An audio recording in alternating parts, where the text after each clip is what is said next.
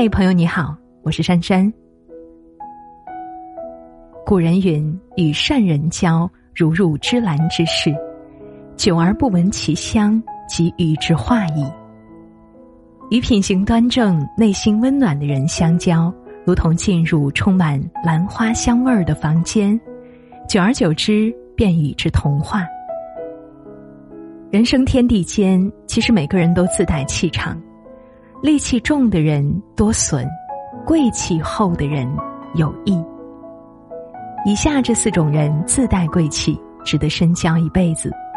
首先，内心清净。《清净经》中写道：“人能常清净，天地悉皆精。”一个人若是能够保持内心的清净，便可感受天地，悟出其道。内心清净之人。能从繁华的事物中看出本质，不被表面现象所迷惑，不被世俗利益所牵绊。古往今来，能成大事者都有一股静气，越是沉稳，越是安静，格局越大。心静之人遇事临危不乱，纵然生活百般坎坷，依旧能够泰然自若。诗人周敦颐曾说：“出淤泥而不染，濯清涟而不妖。”这正是对内心清净之人最好的阐释。身处滚滚红尘却怡然独立，身处乱世却能守住一份安宁与干净。一个人的贵气，正是从清净、宁静、高雅中散发出来，如同山涧清泉，能够沁人心脾。抚平一切嘈杂与浮华，与这样的人相交，方能找到属于自己内心的安宁。第二种人是谦卑低调。《中庸》中写道：“水低成海，人低成王。水往低处流，汇聚成大海；做人低调谦逊，则成大事。”古往今来，内敛锋芒、谦卑处事者多贵气。历史上，楚汉争霸最终以项羽败亡，刘邦建立王朝而告终。其实，项羽本身有着出色的身世和智谋，但正因为如此，变得狂傲不可一世，常成匹夫之勇。而刘邦恰好相反，做事低调，时常听取他人意见，常怀谦卑之心，讨教治世之道，最终成就了一代霸业。所以说，天狂必有雨，人狂必有祸。做人太狂必有祸端，只有保持谦卑低调，才是我们的处世之道。生活中越是优秀的人，越是懂得放低自己。与这样的人交往，不仅倍感舒适，也会汲取到更多的知识与力量。第三种是大度包容。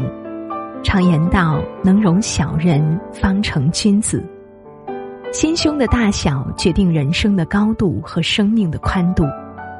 一个人心胸越大，人生之路越是宽广明亮。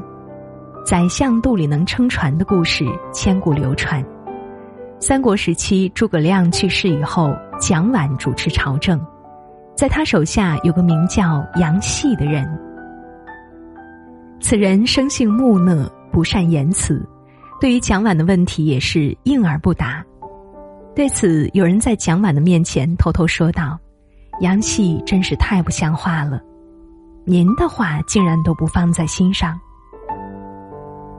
蒋琬只是淡然一笑，说道：“他本身的性格就是如此，让他恭维于我，他做不到；批评于我，更是不可能，只好沉默不语了。”但不可小瞧于他，这是他的难得可贵之处。蒋琬的大度胸怀让人万分敬佩，也正因如此，信服于他的人十分多。古语云：“大度能容天下难容之事，容天下难容之人。”亘古通今，成大事者必有大量。心胸宽广之人，待人宽厚、豁达大度。不会斤斤计较，更不会事事较真儿。这样的人能够从容面对生活的挫折与磨难，在人生的修行中养成海纳百川、有容乃大的格局，最终成就非凡人生。第四种是知足乐观。《菜根谭》中写道：“知足者仙境，不知足者凡境。”懂得知足的人，即使身处茅草屋，也如同神仙一样快活。相反，不知足的人即使拥有许多，却依然觉得生活无滋无味。有这样一则故事：一位学者历尽千帆，寻找全世界最快乐的人，可是，一路走来碰到的所有人都说自己不快乐。有一天，他走到了一座宫殿，看见皇帝坐在纯金的椅子上，周围富丽堂皇。宝库里面满是金银财宝，学者想，这大概就是全世界最快乐的人吧。可是皇帝却抱怨道自己十分不开心，每天都生活在恐慌与担忧中。学者丧失信心，原路返回，在路上看见一位在烤火的人，嘴里哼着歌，样子十分开心。学者紧忙上前问道。你是不是全世界最快乐的人呢？那人回答道：“是呀，我刚刚吃饱了肚子，现在又能烤火，简直不要太开心。”正所谓知足者贫贱亦乐，不知足者富贵亦忧。幸福不是金钱与地位的堆砌，而是来源于自己内心的知足。懂得知足的人，才是真正的富贵。知足乐观的人，浑身充满能量，不仅温暖自己，亦可照亮他人。人生路上，如果遇见以上这四种自带贵气之人，一定不要错过，他们值得深交一辈子，必定是生命中的贵人。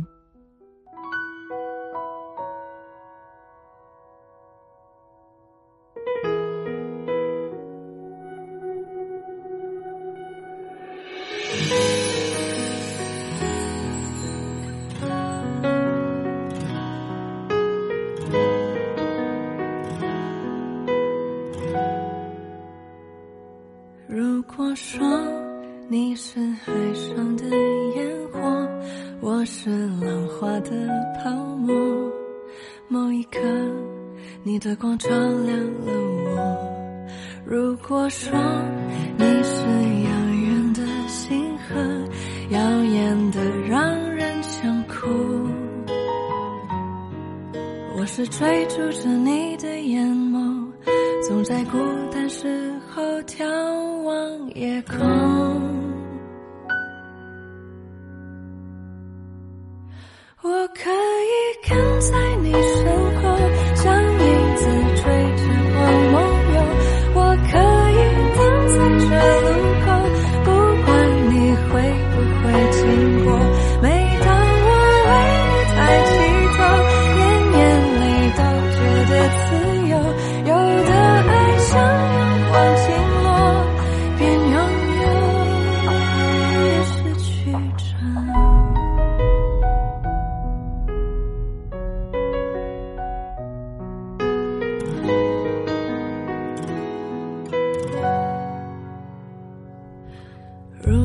说你是夏夜的